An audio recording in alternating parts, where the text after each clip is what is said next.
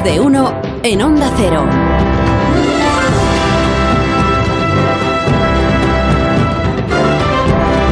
Tertulia esta mañana aquí con Vera, con John Muller, con Rubén Amón y recibiendo como cada viernes en este programa a Raúl del Pozo. Buenos días, Raúl.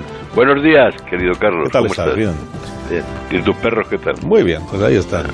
Viendo pasar el, el otoño ya. El otoño. Bueno, otoño hay días de, de invierno y días de verano. ¿Y la perrita qué tal? Maravillosa. Ya, si se me olvida darle de comer, no, pues pues ya no come más que lo que le doy yo. Ah, Y, y entonces si se me olvida, no come. pues que no se te olvide, hombre. No, no se me olvida. Se te olvide. Bueno, pues cuando tú quieras que empiece Viva el Vino.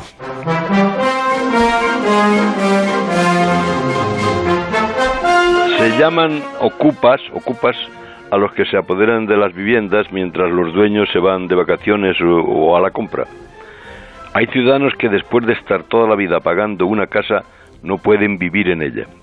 Los ocupas pertenecen a una contracultura que incitaba a ocupar viviendas deshabitadas y después también a donde vivía gente.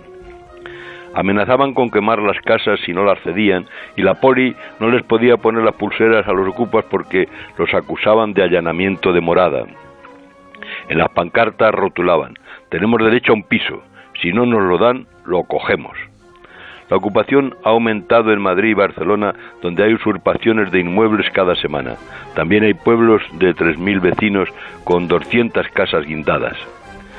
Después de decir tantas veces que lo de los ocupas era un invento de la derecha, el Partido Socialista ha propuesto desalojar los ocupas en 48 horas.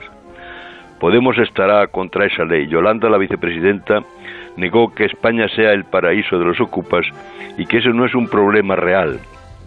Acusan al PSOE de seguir la táctica de las derechas para echar a los invasores con una patada en el culo. Isabel de Madrid, la reina del cine mudo, avisó este verano a los que se iban de vacaciones que al volver podrían encontrar su casa ocupada.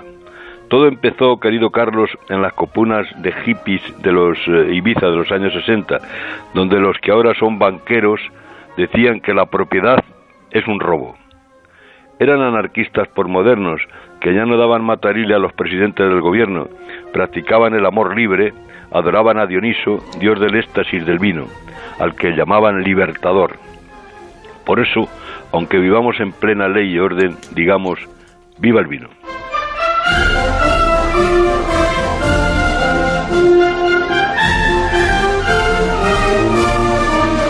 Deseamos que tengas un fin de semana espléndido, Raúl del Pozo, y hasta el viernes que viene, si tú quieres. Bueno, un abrazo. Pues aquí te esperamos. Vas a colgar, vaya bien. ¿no? Vas a colgar.